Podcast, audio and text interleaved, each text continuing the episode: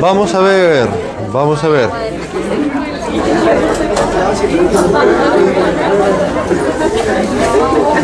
Partamos con la cosa. A modo de reinicio de la clase, eh, a todo esto, si alguien quiere ocupar espacio más adelante, háganlo nomás con confianza, para que, de verdad, de verdad. Eh, homeostasis, ¿cierto? Regulación, equilibrio de, la, de los distintos parámetros fisiológicos del cuerpo humano. Hemos dicho que hasta el cansancio casi ya, que todo lo que sucede en el cuerpo está sujeto a un equilibrio. Un equilibrio dinámico de que se gana o se pierde, ¿cierto? Se produce o se deja de producir, se estimula o se inhibe. Eh, y, esas son las, ¿cierto? las subidas y bajadas que van llevándonos al equilibrio. Equilibrio del pH, equilibrio de la temperatura corporal en este caso, equilibrio en la frecuencia cardíaca, en la presión arterial, equilibrio en la glicemia, equilibrio en la función renal, en la síntesis y liberación de algunas hormonas, etcétera, etcétera, ¿cierto? Un constante subir y bajar que nos lleva a funcionar dentro de ciertos rangos armónicos de equilibrio que nos permiten justamente vivir eh, desde el punto de vista biológico. Dijimos que el gran llevándolo a nuestra materia de hoy, que estamos eh, retomando lo, de la semana anterior, eh, nuestro gran productor de calor era el, el metabolismo, ¿cierto? El metabolismo es lo que nos da la facultad de producir calor en nuestro cuerpo, no confundir con cuál es la respuesta más rápida que se activa cuando hace frío, ¿cierto? Que es... Muy bien, porque lo he preguntado otros años y siempre ahí se presta para ese error, pero eh, hay que identificarlo bien, una cosa de la otra. ¿Y cuál es el gran perdedor, entre comillas, de calor? La piel, la piel. Por eso esta imagen, ahí pusimos una eh, fotografía, una, una micro, perdón, una microfotografía electrónica, donde ahí arriba, esas son células queratinizadas de la piel, ¿cierto?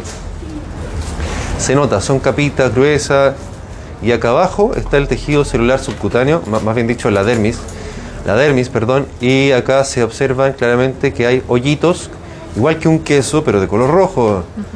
Son los vasos sanguíneos, las arteriolas y las vénulas, y los capilares, por supuesto. Eh, a modo de refuerzo visual de, pasen más, a modo de refuerzo visual de que eh, es la piel la que permite que eh, perdamos más o menos calor. Siempre perdemos calor, pero la piel cumple esta función de regular la temperatura mediante esta situación. Es así que una persona que ha sufrido quemaduras, por ejemplo, pierde la capacidad, como la piel está dañada, pierde la capacidad de regular cuánto calor disipa y cuánto calor retiene. Eh, así también, bueno, si la piel se enferma por cualquier motivo, eh, se pierde su capacidad y no solo de regular, aislar el calor, sino que también de eh, regular cuánto se pierde en, en, agua, ¿cierto? Por la, por la evaporación, si es que pierdo la capacidad de barrera, ya no soy capaz de eh, retener parte de esa agua y por supuesto que eso me podrá traer consecuencias. Y es por eso que eh, no debemos olvidar que la piel igual es un órgano importante que genera regulaciones. ¿Qué pasó? Fue puro carreteando. Eh, tiene, tiene sus funciones regulatorias. Está puro carreteando ahí afuera. Es por esto que debemos considerar el flujo sanguíneo cutáneo como un factor fundamental de mantenimiento o pérdida de la temperatura corporal. El radiador del cuerpo es la piel a través del flujo sanguíneo. Ahí están, ¿cierto?, los, las arteriolas y las vénulas a nivel cutáneo. Cabe señalar que eh, acá hay, hay, un elemento clave que es ese que está ahí. Anastomosis arteriovenosa. A ese nivel, ¿qué eran las anastomosis? Comunicación de y capilares. Comunicaciones, uniones de eh, una arteria con otra, eh, podía ser una que se transforma en otra, una que se bifurca o que se juntan o etcétera, pero anastomosis eran eran uniones, ¿cierto?, entre vasos sanguíneos. En ese nivel, a nivel de las anastomosis arteriovenosas, hay unas mini estructuras que son de músculo liso. ¿Se acuerdan del músculo liso? Eh, el músculo liso estaba inervado por una rama del sistema nervioso que era muy especial, del autónomo muy bien, era muy especial y necesario para la supervivencia, que no era el parasimpático, era otro, en este caso, en este caso, porque a nivel cutáneo y de vasos sanguíneos es solo uno de los dos que inerva las estructuras. ¿Cuál será? Piensen lo siguiente, piénsenlo, pensemos, razonémoslo para, para que sea más fácil de, de- recordar después. Eh, cuando se activa este componente del sistema nervioso, se aprietan, ¿cierto? Se contrae el músculo liso y evita que entre la sangre por estas anastomosis hacia el plexo venoso. Y nos ponemos blancos, ya sea por frío o por temor, por la reacción de la activación de este sistema. Y al contrario, cuando estamos contentos, tranquilos, o cuando hace calor también, estas anastomosis se abren, los esfínteres de músculo liso se abren y la sangre circula. Por tanto, ¿cuál es el sistema de los dos que inerva estas anastomosis arteriovenosas? El simpático, muy bien, ¿cierto? ¿Tiene sentido o no tiene sentido? ¿Sí o no? Dígame. Eh, no, no hay, eh, no hay apunte en primer lugar, están las diapos. Apunte todavía no hay. Estas diapos son las que igual están en Canvas. ¿Mm? ¿Sí? Sí, sí. Ahora, siendo bien práctico, si por razones de tiempo no alcanzo a subir apunte como tal, por lo menos están las diapos. Por si acaso, ya, por- para que lo tengan presente. Pero mi intención es hacer el apunte. Redactada. Sí, pues, sí. Eso es lo que. Pero está. Eso es pato. Eso es pato. Ah. Hay que ir a fisio. Hay que ir a fisio. Eso, es la unidad 2. Fisiología regulatoria. Dígame. Me quedé hasta que inerva el simpático, pero me poco. Ya, inerva el simpático, porque de hecho piénsenlo, cuando eh, el simpático se activa cuando tenemos ansiedad, nerviosismo, estamos asustados eh, o tenemos frío. Y nos ponemos como blancos, ¿cierto? Pálido.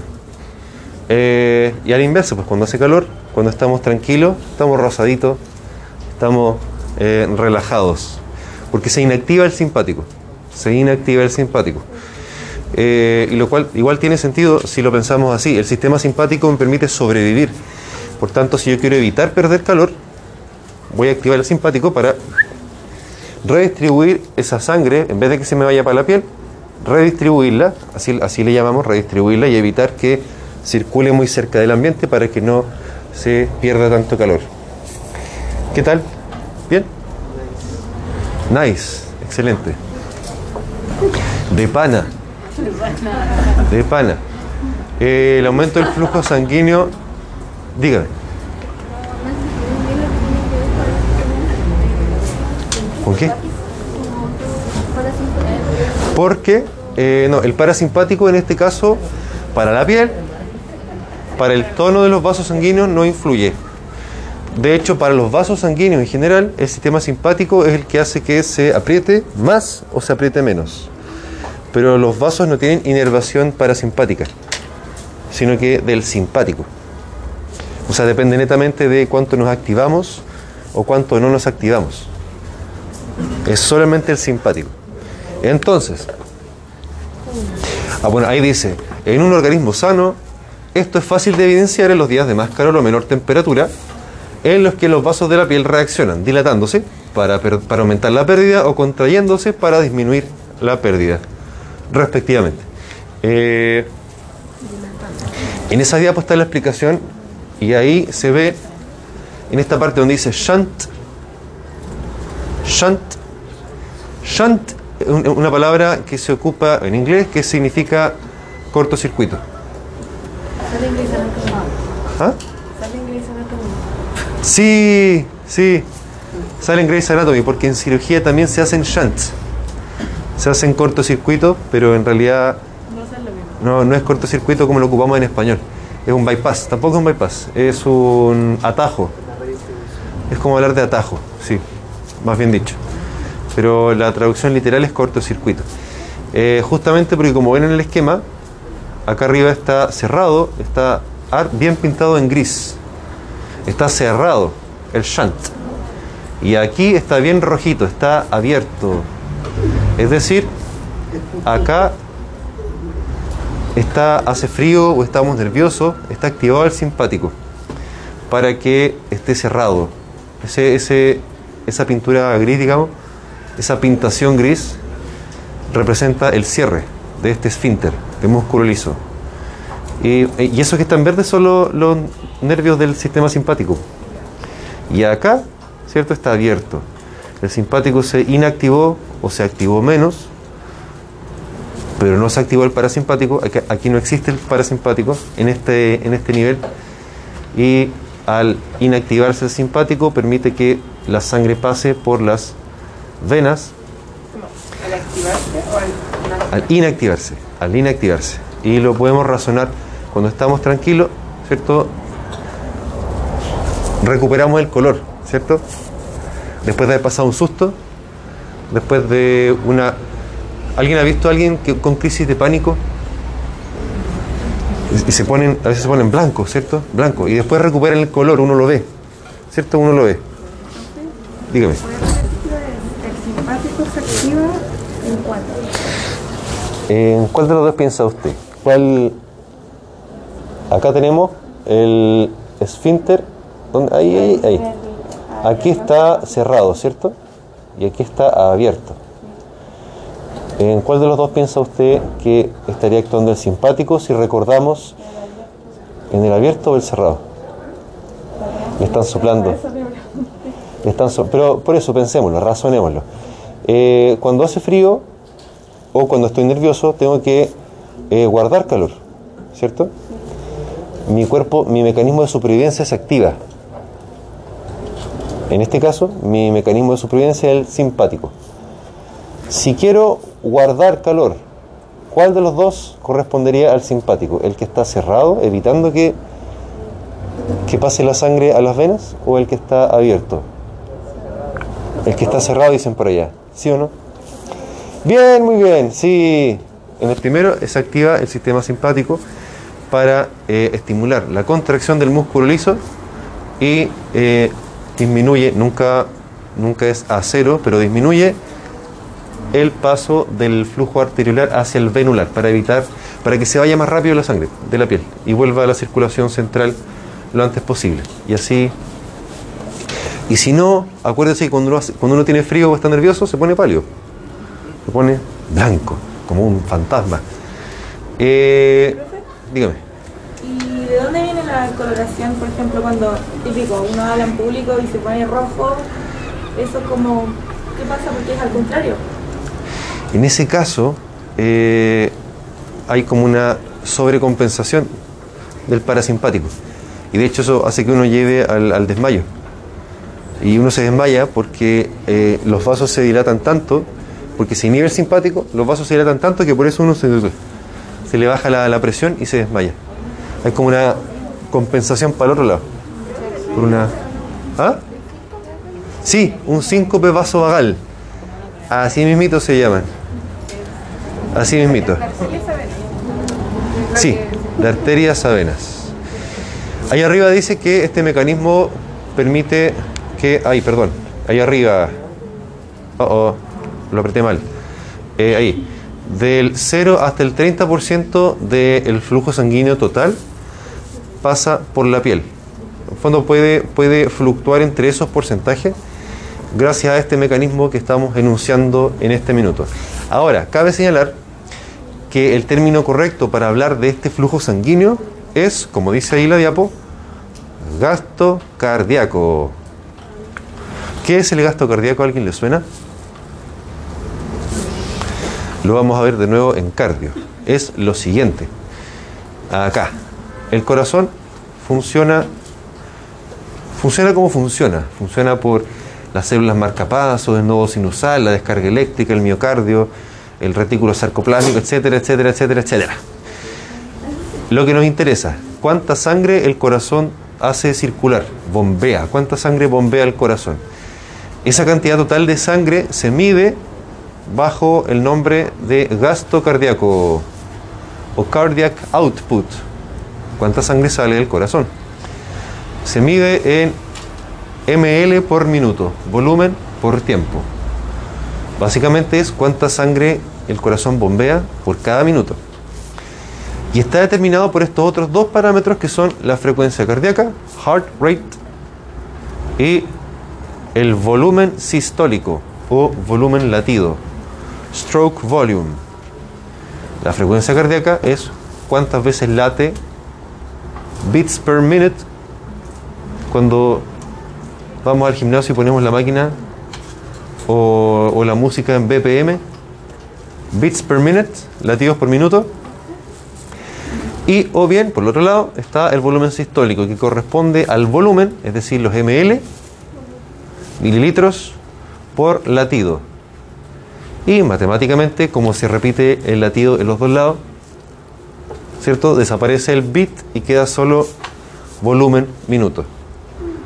Eh, entonces, gasto cardíaco es la cantidad de sangre que que sale del corazón, pero ¿cuánto? Eh, en un minuto. ¿Y por qué? Matemáticamente, ¿cómo lo fundamentamos? ¿Ah? Matemáticamente, ¿cómo se fundamentaría eso? Se cal- porque se, ca- ¿qué es eso? Y se calcula con la frecuencia cardíaca por el volumen sistólico o volumen latido, donde uno es cuántas veces late el corazón por minuto y en el otro es cuánta sangre sale por cada latido. Entonces, junto a los dos, y me queda cuánta sangre bombea el corazón en cada minuto. ¿Alguien quería preguntar algo por aquí? Creo que ya me contestó, pero el Ah, ya. volumen sistólico. Es la cantidad de sangre que sale por cada latido del corazón. Ya, Y si usted ve la unidad de medida es mililitros por latido. ya. ¡Pum! ¿Qué pasó? ¿Qué hace? ¿Qué pasa? No, respirar. Ah, año. No, pero si tienen dudas tienen que preguntar nomás. Por favor. Vamos bien, vamos mal. En la, en la autoevaluación de hoy día eh, va a ser especial porque son 15 preguntas. ¿Cómo que? Usé, usé preguntas de certámenes de años anteriores. Eh, son 15 preguntas, certámenes de años anteriores de fisiología, para que hagamos como el juego. Si este fuese un test o el certamen, ¿qué nota me sacaría? Como para... ¿Ah? Es de... No, hasta hom- homeostasis general. De esto todavía... No, no. Diga. Y para el certamen igual como pura alternativa. Mire, la verdad de las cosas es que yo sé que las alternativas son más amigables para todo el mundo, eh, también son más fáciles para mí para corregir. Eh, igual tiene sentido poder corregirlas rápido porque para que después las revisemos, pero igual nos piden que sea lo más diverso posible, que incluyamos términos pareados, esquemas, etcétera. Yo no sé si me no sé si me irán a dejar no sé si me dejarán hacer pura alternativa. ¿Ah? Que sí nomás, lo vamos a hacer a escondidas. Eh, dígame. ¿Qué entra en lo que te había dicho que los tres primero Sí. Sí, lo mismo. Para el test de la semana que viene. Pues. Eso está No, pues si las no, pues, los primero primeros no cuesta homeostasis. No, No. eso llega hasta las fórmulas de osmosis. Sí. La fórmula de osmosis. Muy bien, muy bien, muy bueno. Sí, solo la unidad 1. Bien, vamos, seguimos. O paramos un ratito. Ya, ya. Di- Diga. Vayan al baño. ¿Quieren ir al baño? Vayan, vayan. Rápido, rápido. Dígame. No, es que ya, el test de ahora es hasta qué punto. Oh, está bueno. Eh, sí. Los tres primeros apuntes, 0, 1, 2 y 3. Ah, ya, como el test de la materia Como de la unidad 1, claro, sí. Ah, pero el test de ahora, que vamos a hacer hoy día, eh, incluye un poquito de homeostasia. Homeostasia. Pero es, es sin nota, es sin nota, es formativo nomás, no No, sé. pero sirve para ver el tipo de Sí, preguntas, el eso. y todo eso. Todo eso, muy bien. Muy, muy bien. Esa es la idea.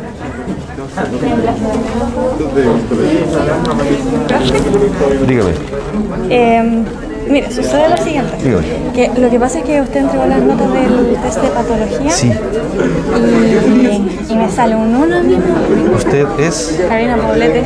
Ya, usted. Pero usted lo vio, ¿no? Sí, yo lo vi, tampoco copié y no creo que haya tenido todas malas. Eh, no, po- ¿y por qué no le encontré su prueba? ¿No me encontró? No estaba. En, en los escaneados que tengo yo no lo encontré. Eh, reviso de nuevo. Sí, sí.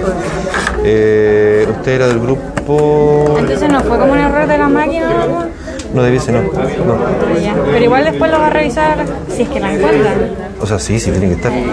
Porque si usted me lo entregó la carpeta, la carpetita azul, ¿cierto? Eh, ¿Pero de qué grupo era? Del G. Del 2. 2. Eso fue el día. Yo porque tengo las notas de todos mis compañeros. está- O sea, está la mía, pero no. Sí. Sí, yo pensé que estábamos en. Eh, día martes, ¿o no? No me acuerdo, fue una vez que se equivocó de sala. Eso fue el jueves. Eh, va, estoy con la grabación todavía andando. Pausa. Vuelta. Vamos a ver. Podemos ver acá, de acuerdo a la, a la curva, que, a ver, observen el monitor. En el eje de las abscisas, la temperatura ambiente, ¿cierto? Y en las ordenadas, la conductancia, es decir, qué tan eficiente es en conducir calor la piel. A temperaturas muy muy bajas eh, no cambia mucho, ¿cierto? Porque no hay posibilidad de, de contraer más todavía los vasos sanguíneos y tampoco se van a dilatar porque estaríamos, eh, digamos, el, cuerpo siempre busca sobre- sobrevivir. Pero hay una temperatura ideal, intermedia, que es más o menos a las que vivimos habitualmente y a las que más nos sentimos cómodos, donde nos es mucho más fácil acomodarnos, por cierto, y adaptarnos. ¿Se dan cuenta? Ese rango de temperaturas justamente son las temperaturas más soportables, digamos, para, para un ser humano. Eh, ¿Me comprenden, cierto? ¿Me siguen? 27 grados, es caluroso, sí, pero digamos, podemos hacer esta, esta acomodación del flujo sanguíneo y poder perder calor de forma eficiente. Sin embargo, ¿qué sucede más allá arriba? La curva tiende a aplanarse de nuevo, porque ahí ya pierde eficiencia, los vasos ya no pueden dilatarse más todavía para seguir perdiendo calor. Y también nos, nos ayuda a entender por qué a temperaturas muy altas nos morimos nomás. ¿Cierto? Como hemos dicho antes, el cuerpo no es perfecto, los mecanismos de regulación igual tienen sus límites. Y este es uno de ellos tantos. Eh, mecanismos de pérdida de calor. ¿Se acuerdan ustedes de, parece que es de, enseñanza media o de preu? La conducción, la convección. ¿Se acuerdan? ¿Se acuerdan? Nadie se acuerdan. Eso, ese mono que está ahí. ¿Cuál era cuál? ¿Lo recuerdan? ¿En qué, consistía cada una? La radiación, la conducción, la convección y la evaporación. Los mecanismos... ¿Ah? Estos son las pérdidas de calor que tenemos por estar vivos en este planeta. Puras pérdidas, sí. Puras pérdidas.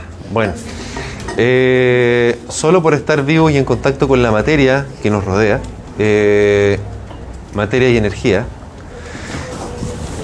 perdemos calor.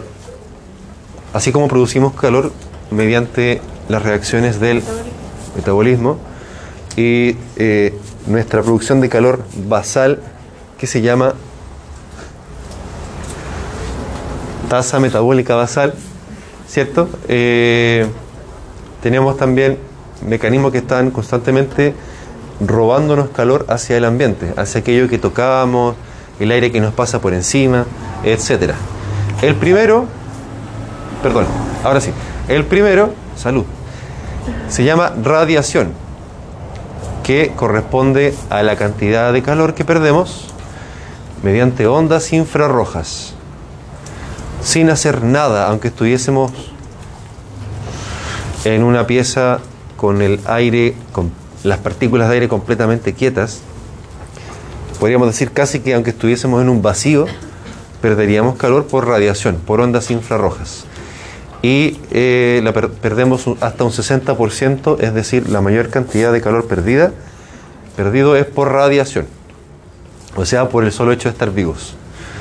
Eh, independiente de que el aire esté rápido, esté lento, el viento esté frío, haga calor, etc. Siempre es esa. Es, existe nomás. No, pero siempre es 60. ¿no? 60, sí, sí, 60, 60, 60. Luego está la conducción. Usted está sentado y está perdiendo calor por estar en contacto con el respaldo de la silla, la ropa, eh, etcétera, etcétera. Aprox 3% de calor se pierde por conducción, por estar en contacto con algo, con el aire incluso. Solamente que en el caso del aire se nos agrega además la convección, que es la cantidad de calor perdida por el aire, el movimiento del aire. Por, eso nos abanicamos y nos, nos baja la temperatura cuando nos echamos airecito, porque el movimiento propio del aire hace que se pierda calor. Independiente de que estando en contacto con el aire en reposo, también se pierde calor. Se suman estas dos, se suman estas dos mecanismos. Convección, sí. Eh, ¿Qué más? ¿Qué, qué, qué fue? ¿Qué más? Alguien dijo. Y la evaporación es eh, la cantidad de calor que se pierde, eh, ¿cierto? Por la pérdida de agua, hasta el 22% de la, del calor corporal. Sin, ¿Debajo del agua? sin necesariamente, sí, sin necesariamente la participación de la glándula sudorípara, porque ahí se nos agrega el otro mecanismo especial que es la sudoración. O sea, yo estoy acá y pierdo agua, me deshidrato, por así decirlo. Cuando uno habla, también tiene ¿ah? la respiración, exactamente, el habla, lo que se llaman pérdidas insensibles. Eh, se va agua con calor. Nos evaporamos. Y sobre esto se le agrega la sudoración. ¿Esa Bien. es más insensible? La sudoración. No, no, las pérdidas insensibles es lo que se pierde por el habla y la respiración. Y, y- y la orina y la ¿Ah? ¿Cuál era la convección? Convección, el movimiento del aire. Cuando nos echamos aire, nos ventilamos, ese movimiento hace que se pierda energía calórica desde el cuerpo hacia el ambiente. Aparte del el contacto con las partículas de aire, todas. Evaporación es perder, perder calor con las partículas de agua, pero eh, no necesariamente mediando la sudoración, que es un mecanismo específico aparte. Que es el siguiente. El siguiente, ahí está. Eh, aparecen estos órganos especializados justamente en ayudarnos a sobrevivir a la acumulación de calor, que es la glándula sudorípara. Eh, cabe señalar que tiene dos grandes porciones, una porción glandular y una porción ductal de conducto, el tubito. ¿Ah? Eh, inervada a su vez por, vuelve a aparecer, el sistema nervioso, ay, ahí sí, simpático, ¿cierto? Nervio simpático. Porque de hecho cuando estamos nerviosos transpiramos más, ¿cierto? Suda las manos por activación del simpático. Hasta este minuto el parasimpático no lo hemos tocado casi nada.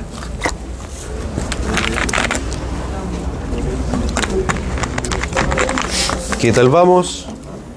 ¿Vamos bien? Medio cansados, solo veo algunos ojitos de fatiga. Vamos, respiremos profundo. Falta poco, falta poco. Bueno, si nos pilla la hora, eh, hacemos el test nomás. Esto es hasta las 5.20, ¿cierto? Ya, perfecto. 20 minutos puede ser. O sea, la idea es que lo hagamos y lo revisemos al tiro. Sí. Ya, bueno, acá señalar lo siguiente.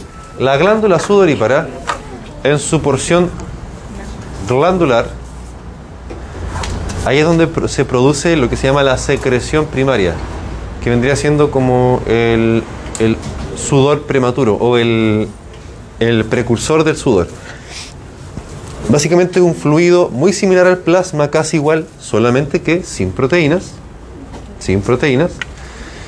Eh, pero rico en todo lo demás, que también es rico el plasma. ¿En qué cosa sería? El plasma, ¿qué- ¿de qué se compone? Agua primero que todo, muy bien. Agua. Sí, pero dijimos que proteínas no. Iones, muy bien, ¿como cuáles? Sodio, potasio, muy bien. Magnesio. Calcio podría ser, magnesio, sí, pero, mm, más poquitito. Hierro, eh, eh, más poquitito. No, porque el hierro, el hierro viaja siempre, viaja eh, reservado, no, o sea, sí también, sí, pero viaja eh, unido a proteína. La proteína transportadora, la globulina transportadora de fierro. Eh, así que no, no pasa. Cloro también, ¿cierto? Muy bien. Todo eso. Ahora, una pregunta a hacerse. ¿Sería fisiológico, sería evolutivo, conveniente para el organismo perder sodio a través del sudor? El sodio es tan importante, lo necesitamos para todo, ¿cierto? Para la sinapsis, para el corazón, para la, la osmolaridad, ¿cierto? El equilibrio osmótico en el cuerpo. ¿Tiene sentido perder sodio? No mucho. Entonces la glándula sudorípara, con el correr de los eones, los siglos, eh, ha de- desarrolló mecanismos de reabsorción del sodio y el cloro, ¿cierto? En la porción ductal. Similar a lo que sucede en la nefrona. ¿Cuál era la nefrona? La unidad del riñón. Muy bien, la unidad funcional del riñón, ¿cierto? Que tenía un glomérulo, un túbulo contorneado proximal. Muy bien, después. Muy bien, contorneado distal, después. Y ya después baja Al túbulo colector, muy bien, y de ahí ya para abajo. Muy bien, excelente. Histología pura y dura. Eh, similar a eso, se reabsorbe el sodio. El sodio, al igual que la glucosa, es muy importante para el metabolismo, por tanto, no se va a perder tan fácilmente. Sin embargo, yo sé que todos me pueden confirmar de que el sudor es salado, ¿cierto? Es salado, es, es salado. Eh, ¿ah? ¿Cómo? ¿Qué le da el- los salados? El sodio. El sodio. Primero que todo señalemos que no todos los mecanismos son perfectos. Igual va a, va a perderse algo de sodio. Claro, va a ser poco. Sí, las eh, sí, eventualmente pueden haber patologías, condiciones patológicas que las veremos cuando veamos renal, hidrosalino. Eso cerca- acercándonos al final del semestre, por allá por mayo. Falta poco.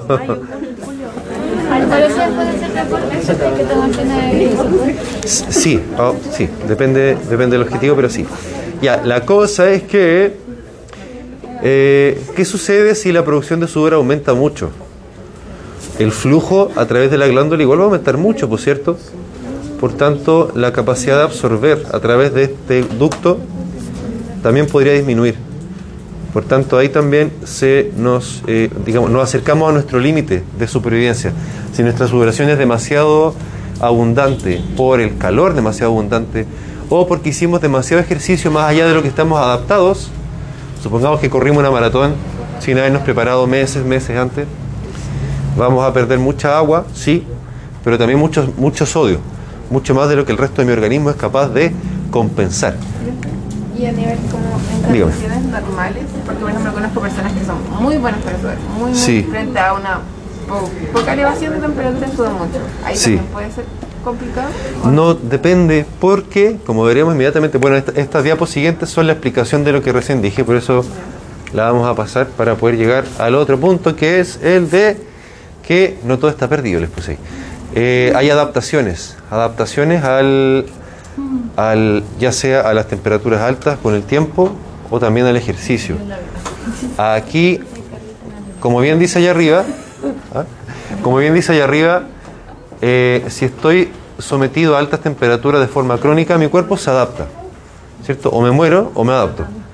Pero si me adapto, me adapto para que mi glándula sudorípara pueda producir hasta 2 a 3 litros de sudor más.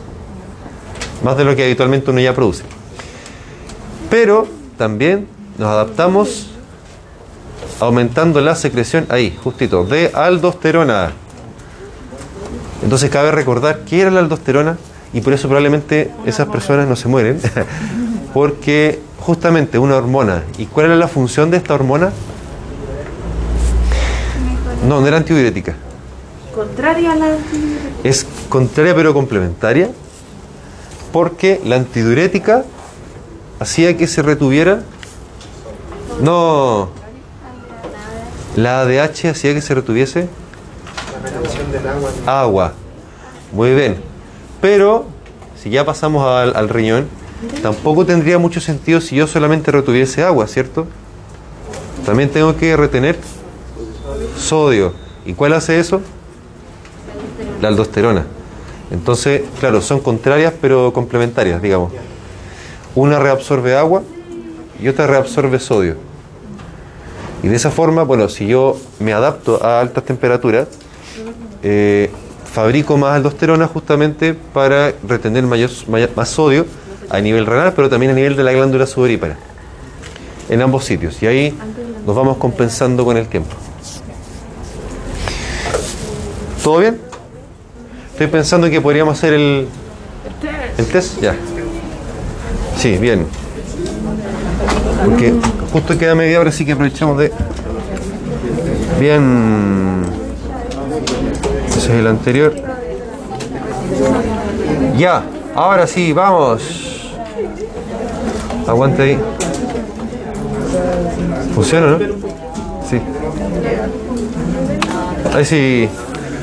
Vamos, hagámoslo a conciencia como si fuese una prueba de verdad.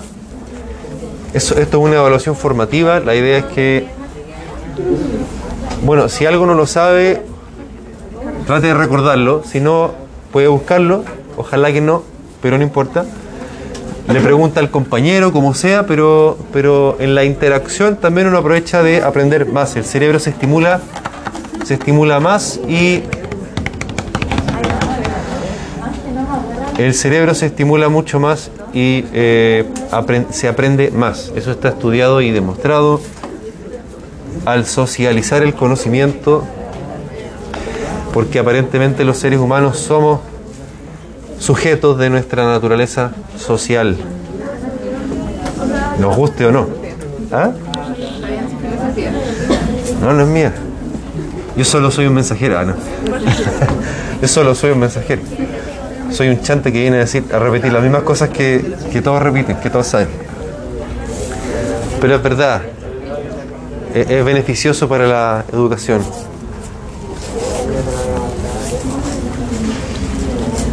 Paso una. Voy a pausar la grabación. Ya, vamos a ver. Vamos a la corrección. Distribución de las preguntas. Miren, fue una distribución normal. Una distribución normal, o sea, estuvo bien la prueba. En dificultad. Eh, ¿Ah? Sí, nueve nueves. Veamos. Oh, oh, eso va a pasar de largo. Ya. En condiciones normales, o sea, en fisiología, ¿cierto? Una persona sana, la alternativa correcta de la siguiente corresponde a un mecanismo de retroalimentación negativa. Y es por amplia mayoría correcto la función tiroidea. La hemostasia es positiva, ¿cierto? Se amplifica. En una hemorragia de riesgo vital, eso está en una de las, en las diapos, eh, es positiva también, aumenta la frecuencia cardíaca, eh, disminuye la presión arterial. Hace que aumente más todavía la frecuencia cardíaca y así hasta que la persona se muere. Con el parto lo mismo, ¿cierto? Se estimula y se estimula y se estimula hasta que la guagua sale. Y la diabetes mellitus no podía ser porque es una enfermedad, una enfermedad, una patología. en una patología. Si una persona sufre una alteración de la glándula tiroides, de modo que su tiroxina o T4, u hormona tiroidea a secas, empieza a aumentar más allá del rango normal, podríamos esperar que, muy bien, la inmensa respondió que la TSH debería disminuir, porque la TSH era la que liberaba la hipófisis hacia la glándula tiroides.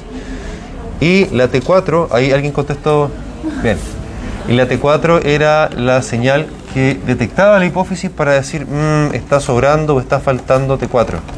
Es cuando la hipófisis mandaba más TSH a la sangre. Muy bien, entonces si aumenta una, la TSH va a disminuir y va a haber constantemente ese equilibrio. Una persona que tiene alguna enfermedad respiratoria, ¿qué podríamos esperar que se altere los gases en sangre? Tal cual, ¿cierto? Es, casi lógico, pero si no tuviésemos ciertas nociones, como ustedes ya las tienen, de, de- anatomía, anatomía tirando para la fisiología, eh, no sabríamos que la concentración de gases en sangre es lo que nos compete en este minuto. Respecto de los riñones y la mantención de la homeostasis del cuerpo humano, podemos afirmar que aquí estuvo peleado. Le pusieron es necesario para la eliminación de productos de desecho volátiles como los gases sanguíneos. Los gases se eliminan por la orina o por los pulmones. Por los pulmones. ¿Qué le pasó? ¿Todo bien? ¿Y el funcionamiento contribuye en gran medida al control de la presión arterial? Sí, sí, sí. ¿Por qué podemos considerar que el sistema tegumentario cumple un rol en la homeostasis del organismo? No. Ahí ¿Qué pasó acá? ¿Permite desencadenar mecanismos de control de temperatura? No, no desencadena mecanismos. No produce los mecanismos. A lo mejor aísla un poco, sí, por, por estructura, ¿cierto? Pero no desencadena, no activa ningún mecanismo de vasodilatación, de vasoconstricción, etc. La correcta es otorga estructura y barrera. ¿Cuál de las siguientes es correcta para los mecanismos de feedback positivo? Bien, aquí no hubo gran diferencia, si bien igual hubo errores, pero la finalidad es amplificar la respuesta, ¿cierto? Un mecanismo positivo tal como el parto, hay que estimular y estimular y estimular hasta que salga la guagua. ¿Cuál de los siguientes mecanismos es considerado respuesta rápida? Siempre sistema nervioso, lo más rápido. Reacción en cosa de segundos para aumentar la frecuencia cardíaca y otros cuantos más. En cambio, de, re- de respuesta lenta es el sistema endocrino, las hormonas. Basta ver al crecimiento, es un proceso lento, toma meses a años, eh, ¿cierto? No, no. Pero dentro de. Igual el inmune es un poco lento, ¿o no? Eh, sí, pero igual es rápido. Eh, es como otro mundo. Porque hay, hay, hay respuestas inmunológicas que son de segundos, como el choque anafiláctico. Pero también después dije, pero no sé, se infecta y después viene la respuesta. A veces. Pero igual hay una respuesta al tiro. Entonces es otro... Sí, finalmente cuando hablamos de regulación, regulación, lo primero que es bueno pensar es sistema nervioso o endocrino. El, que responde primero rápido, el nervioso, y el lento, endocrino, en, en fisiología. ¿Cuál de las siguientes corresponde a hígado? En la sección anterior igual se equivocaron con absorción. ¿Por qué, qué, qué noción tienen del hígado? ¿Ah? Sí, pero absorción no, pues cierto. El tubo digestivo absorbe, sí, de acuerdo. Pero el hígado ya pasó, ya está después, digamos, del tubo digestivo y ahí se metabolizan. Se metabolizan todas las sustancias. El transporte sodio-calcio es un contratransporte. Muy bien, eso ya había que recordar la materia, digamos. ¿Ah? ¿Cuál producía cortisol en? No, en la glándula suprarrenal. La suprarrenal.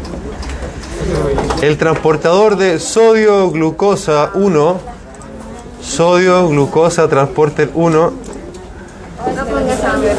es un cotransporte. Muy bien. Cotransporte. Sabemos que cierto tipo de canales se abren cuando tocamos superficies. Eso es un estímulo de tipo Mecánico, muy bien. Muy bien. Y otros canales se abren cuando se le une una molécula. Eso se llama ligando. Muy bien. Súper. Aquí no hubo ninguna duda. O, sí, hubo un par de dudas, pero la inmensa mayoría no. El mayor compartimento de líquido será el... Bien, ¿cierto? Sí. Y si una molécula es pequeña y abundante en el LEC, probablemente ingresa a la célula por, es decir, a favor de su gradiente, ¿cierto? Muy bien, no requiere ningún transportador extra. Ay, eso fue todo. Eh, a través de una que, no dependa de su concentración, porque acá dice que es pequeña y abundante, pero no agrega una proteína, no agrega, ¿cierto? La facilitada, habíamos dicho que estaba la proteína carrier que cambiaba de estructura para eso. Bien, nos podemos ir un poquito antes entonces. Excelente.